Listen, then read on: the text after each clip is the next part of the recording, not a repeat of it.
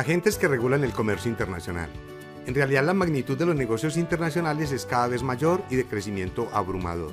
Las nuevas formas y estilos de vida hacen que haya una especie de mutación muy rápida en la forma como decidimos y construimos la canasta de consumo. Para el año 2030, se espera que los 7 mil millones de habitantes de hoy lleguen a ser alrededor de 9 mil millones, y todos y cada uno de ellos llevando a sus hogares, lugares de trabajo, lugares de diversión o simplemente a su cuerpo muchos productos y o servicios diariamente. Entonces surgen algunas preguntas. ¿Nos estamos preparando para llevar todos esos productos y servicios que la demanda solicita? ¿Habrá producción suficiente? ¿Y con qué energía se producirá? ¿Cómo lo haremos llegar de manera más eficiente y oportuna a todos y cada uno de esos consumidores? Sin más, empecemos el recorrido por el papel que juega el régimen aduanero en el comercio internacional en términos de los agentes que regulan ese comercio internacional. ¿Cuáles son los agentes de comercio internacional? Primero, agentes intermediarios para facilitar los negocios. Segundo, agentes bancarios o financieros. Tercero, agentes certificadores, vistos buenos necesarios en productos alimenticios, farmacéuticos y tóxicos, del orden de fito o zoosanitarios, buenas prácticas manufactureras, buenas prácticas agropecuarias, etc. Cuarto, agentes de tesorería y aduaneros, pago de gravámenes, reintegro de exportaciones, créditos fiscales, devoluciones de derechos, control cuenta única tributaria, por ejemplo. Quinto, compañías de transporte. Sexto, agentes clientes, servicios vinculados a las operaciones de exportaciones o importaciones y asesorías especializadas en materias afines. Séptimo, agentes gobierno, entre ellos la DIAN, adscrito al Departamento de Hacienda y Crédito Público. Octavo, agentes de seguros. Y noveno, agentes del gobierno ejecutivo, para facilitar la construcción y o modificación de los acuerdos de comercio internacional. En el encuentro de hoy nos enfocaremos en agentes intermediarios para facilitar los negocios. ¿Qué es un agente comercial internacional? Un agente comercial es un intermediario independiente que asuma de forma estable y permanente la responsabilidad de promover o atender y concluir operaciones comerciales como intermediario, en nombre y por cuenta de otra persona a cambio de una retribución o compensación. Puede que lo haga de manera exclusiva o que se pueda o preste para desarrollar su labor de manera compartida, entre empresas del mismo sector normalmente. Hoy hablaremos de una de las figuras claves en el proceso de la internacionalización. El agente comercial internacional es una de las muchas alternativas que existen para internacionalizar una empresa. El representante comercial ofrece una solución sencilla, práctica y supone un costo moderado para la empresa. Por eso esta opción es la que recomendamos a aquellas pymes que han de empezar una expansión internacional. Generalmente las empresas que optan por introducir sus productos en el mercado internacional mediante un agente reúnen una serie de condiciones. Primero, la empresa se encuentra en una fase inicial de su proceso de internacionalización. Segundo, la empresa dispone de recursos financieros limitados para explorar otras opciones. Tercero, los productos a exportar no requieren de servicios postventa, o si lo requieren, este se puede ofrecer a través de convenios con personas de la localidad que tengan especialización en el asunto ofrecido en la garantía. En estas operaciones el intermediario independiente no asume el riesgo de las operaciones que realiza, excepto se pacte lo contrario. Como consecuencia su carácter independiente, el contrato entre agente y empresa es mercantil y se reúnen en él una serie de cláusulas a cumplir por ambas partes. Elementos a negociar en un contrato de agencia. A. El objetivo de ventas. B. Remuneración. Generalmente es una comisión sobre las ventas, pero también puede ser fija por operación. C. Exclusividad. Se recomienda que la exclusividad sea recíproca y que se determinen claramente los productos y territorios que se acogen a esta cláusula. D. Duración contractual. E. Extinción anticipada. Establecer las condiciones o penalizaciones por una extinción anticipada del contrato de agencia, generalmente por violar la cláusula de exclusividad o por no cumplir con los objetivos de ventas. Tipos de agente comercial internacional.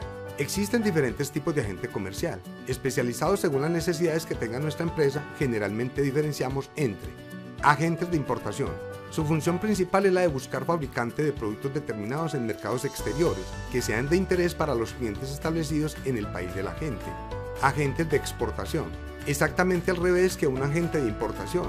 Estos agentes buscan clientes en mercados exteriores para los fabricantes de su país de origen para promover su actividad comercial. Agentes de importación y exportación, generalmente conocidos como brokers. ¿Qué es un brokers en el comercio internacional? Es un corredor de comercio, cambista o agente que realiza contratos sobre bienes y propiedades diversas, sin que sea preciso poseer físicamente las mercancías o sus títulos de propiedad. Es un intermediario que cobra una comisión por su trabajo. Su misión consiste en localizar proveedores extranjeros que fabriquen productos de su interés a un precio inferior al de su mercado de origen. Vulgarmente decimos que se encargan de especular con los precios y generalmente trabajan para grandes superficies e industrias. ¿Dónde encontrar un agente comercial?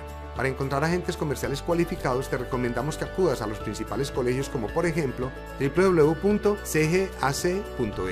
También podrás encontrar profesionales internacionales en la red social LinkedIn y en algunos casos en las cámaras de comercio. ¿Con qué características deberá contar un agente comercial internacional? Algunos de los factores que deberían evaluarse de forma obligatoria en el momento de plantearse la contratación de un agente comercial internacional son las siguientes. 1. La edad, la motivación y su discurso, si es agresivo o pasivo. 2. La experiencia en el sector y su modus operandi en cuanto a las visitas que realiza los clientes. 3. Si trabaja por cuenta propia o con un equipo de comerciales a su servicio. 4 ¿Cuál es su cifra de ventas en los últimos tres años? Si es baja, ¿por qué motivos? Quinto, aparte de nuestra empresa, representa a otras empresas con el mismo tipo de producto que la nuestra. ¿Qué tipo de gestión va a ejercer ante tal dicotomía? Sexto, entre su cartera de clientes se encuentran algunos potencialmente interesantes para nosotros. Séptimo, ¿cómo se define su presencia en el territorio donde deseamos vender nuestros productos? Octavo, ¿de qué recursos dispone? ¿Tiene conocimientos suficientes acerca de los productos que se van a vender?